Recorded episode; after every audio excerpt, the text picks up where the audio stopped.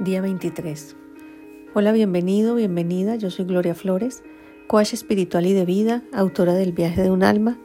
Te acompaño por 40 días en este viaje maravilloso para ir al centro de tu corazón y que encuentres tu propósito en la tierra. Este reto está inspirado en el libro Una vida con propósito de Rick Warren.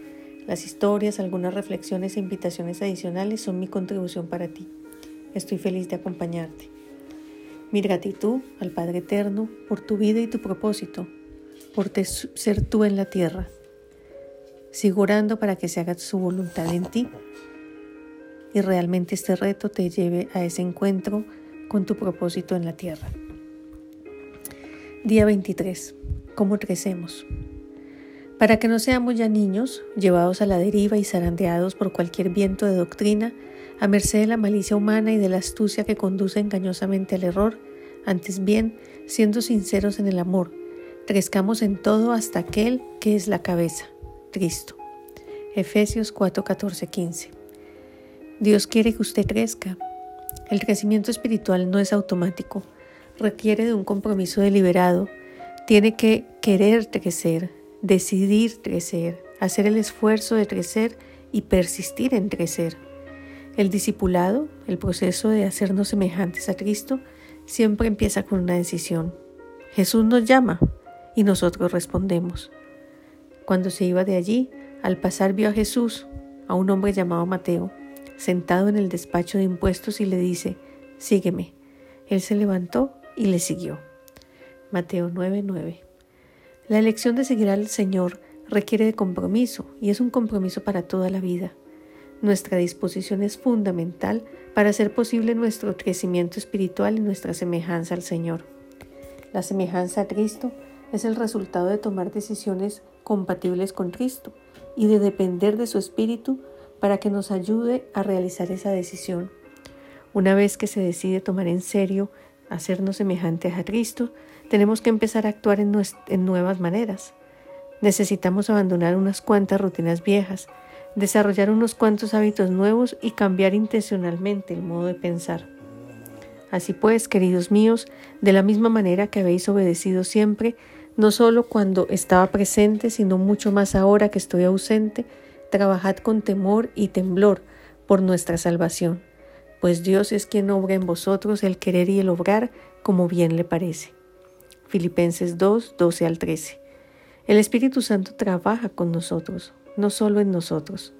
Para cambiar la vida tenemos que cambiar la manera de pensar.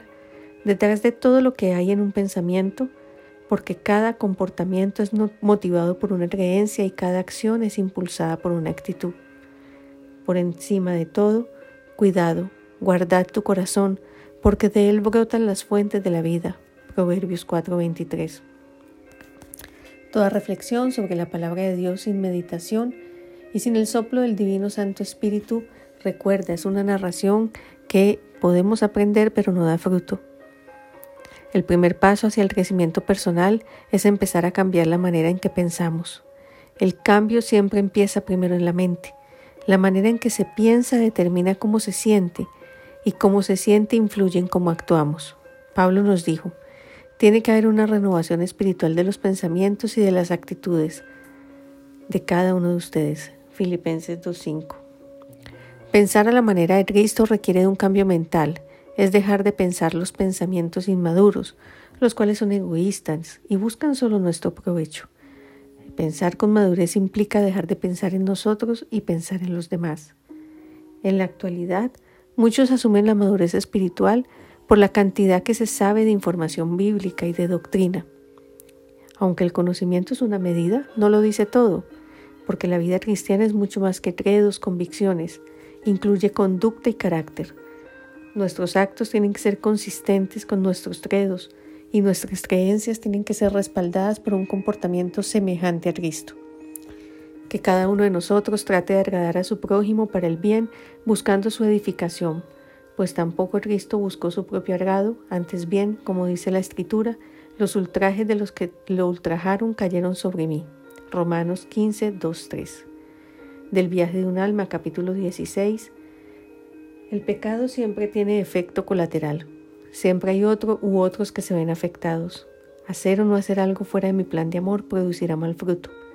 Cuando buena parte de tu vida la has vivido en función del yo, el bien que dejaste hacer y el mal que hiciste no ha sido poco. Tu egocentrismo, hija, ha sido tu principal pecado. Muchas de tus motivaciones han sido por tus egocentrismos, que no es precisamente autoestima. Todo lo contrario, tu falta de valía personal te ha llevado a esa actitud. En este texto y en esta parte, el Señor me mostraba la imperiosa necesidad del crecimiento personal, que implica, entre otras cosas, la negación del ego. Revisa tus citas bíblicas de nuevo, medita, ora al Señor sobre el deseo que tienes con este recorrido de 40 días. Recuerda, nunca es demasiado tarde para empezar a crecer. Y no os acomodéis al mundo presente, antes bien transformados mediante la renovación de vuestra mente, de forma que podáis distinguir cuál es la voluntad de Dios, lo bueno, lo agradable, lo perfecto. Romanos 12.2. Hazte la pregunta, ¿en qué área de tu vida necesitas dejar de pensar a tu manera y empezar a pensar como Dios piensa? Te invito a que te retes a revisar tus elecciones. ¿Qué tan egoístas son? ¿Con qué frecuencia consideras a los demás en tus decisiones? ¿Podrías decir que no eres egoísta? Recuerda que el verdadero crecimiento espiritual es un camino hacia adentro, hacia las profundidades de nuestra alma, para develar nuestras luces y sombras y necesitamos pedir la gracia de poder ser imbuidos del carácter del Señor. Toma tus notas, dibuja, pinta, transmite tus reflexiones en el lugar que elegiste para este fin. Esto ha sido una contribución para ti, compártelo. Sígueme en mis redes sociales, Instagram, Facebook, comenta, visita mi página gloriafloresb.com Entérate de las diferentes actividades y programas. Te espero para el día 24.